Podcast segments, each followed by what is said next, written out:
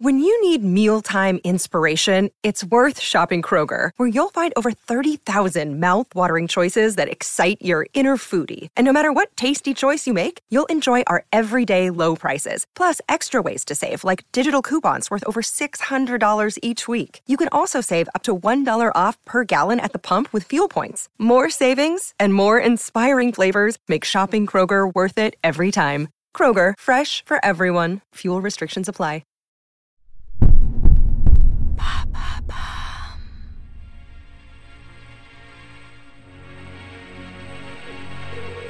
Alors que les femmes sont strictement interdites à bord des navires, une botaniste se déguise en garçon et embarque aux côtés de Bougainville pour explorer le monde.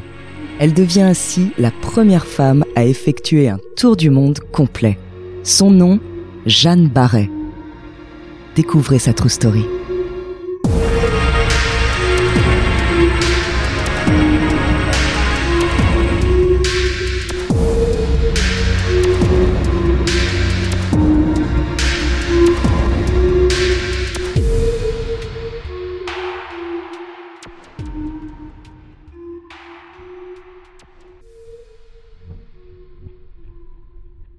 Dans les années 1760, Louis-Antoine de Bougainville prépare son expédition politico-scientifique. Avec le soutien de Louis XV, il va devenir le premier navigateur français à entreprendre un tour du monde. Il ne se doute absolument pas à ce moment qu'une femme est sur le point de se joindre à l'exploration. Une femme sur un navire Malheur. Jeanne Barret va braver les interdits et se travestir pour étancher sa soif de découverte.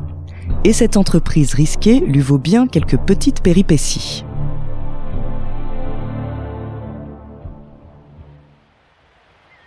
Au départ, rien ne prédestine Jeanne Barret à de telles aventures. Elle naît en 1740 dans une famille modeste au cœur d'un petit village de Bourgogne. On ne sait pas grand-chose de la jeunesse de Jeanne, si ce n'est qu'elle commence à travailler assez jeune en tant que domestique, et c'est ainsi qu'elle rencontre un homme qui fait basculer son destin, le botaniste et médecin Philibert Commerson. L'homme, de 13 ans son aîné, emploie Jeanne Barret pour qu'elle s'occupe du foyer et de son fils, car il est veuf. Peu à peu, la jeune femme débrouillarde prend de nouvelles responsabilités.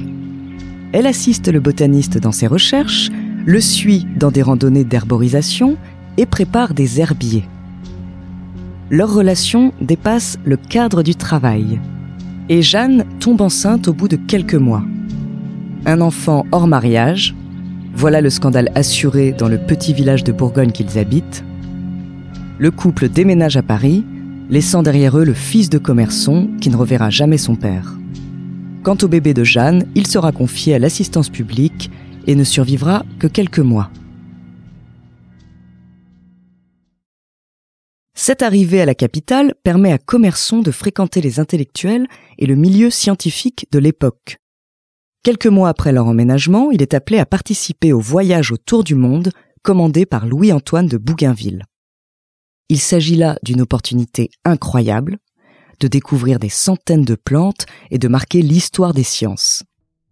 Jeanne, la curieuse, a pris goût à la découverte et ne peut concevoir de rester à quai en regardant Commerçon partir. Malheureusement, les femmes sont interdites à bord. Germe alors l'idée du travestissement. Jeanne devient Jean. Elle aura fonction de laquais auprès de Commerçon.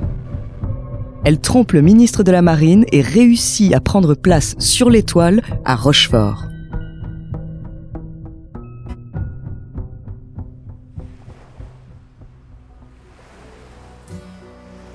Une fois dépassés les premiers jours de mal de mer, c'est un voyage fantastique qui s'offre au duo de scientifiques.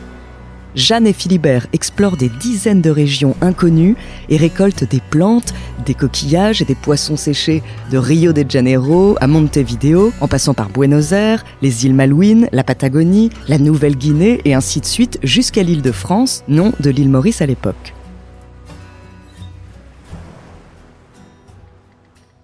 L'expédition dure près de deux ans et comporte aussi son lot de problèmes. Il n'est pas facile de se travestir à longueur de journée, et l'hygiène est un vrai défi. Jeanne doit se cacher pour satisfaire ses besoins intimes et trouver du linge propre plus souvent que les hommes. Elle multiplie aussi les efforts physiques pour ne pas être démasquée. Elle bande sa poitrine. La jeune exploratrice effectue les travaux de force à bord.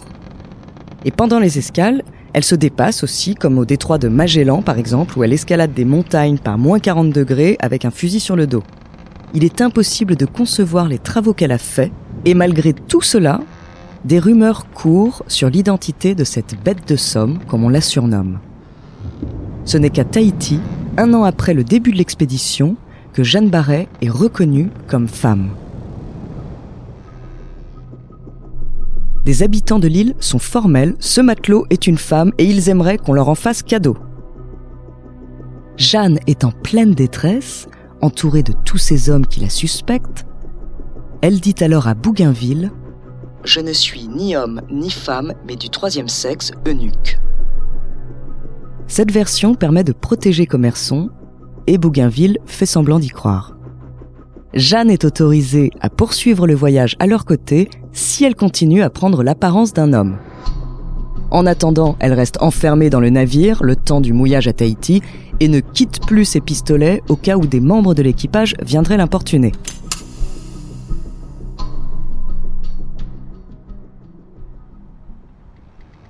Le 8 novembre 1768, Jeanne et Philibert débarquent à l'île de France, retenus par le ministre. Cette décision est lourde de conséquences parce qu'aucune publication scientifique, en guise de bilan de l'expédition, ne sera publiée et les imposantes récoltes envoyées en France seront dispersées entre différents collectionneurs. Au bout de cinq ans, Commerçon, moralement et physiquement fatigué, décède des suites d'une pleurésie. Après le décès de son maître et amant, Jeanne se retrouve sans le sou et ouvre un cabaret dans sa maison de Port-Louis. Elle se marie avec un bas-officier et peut ainsi rentrer en France, bouclant le premier tour du monde exécuté par une femme.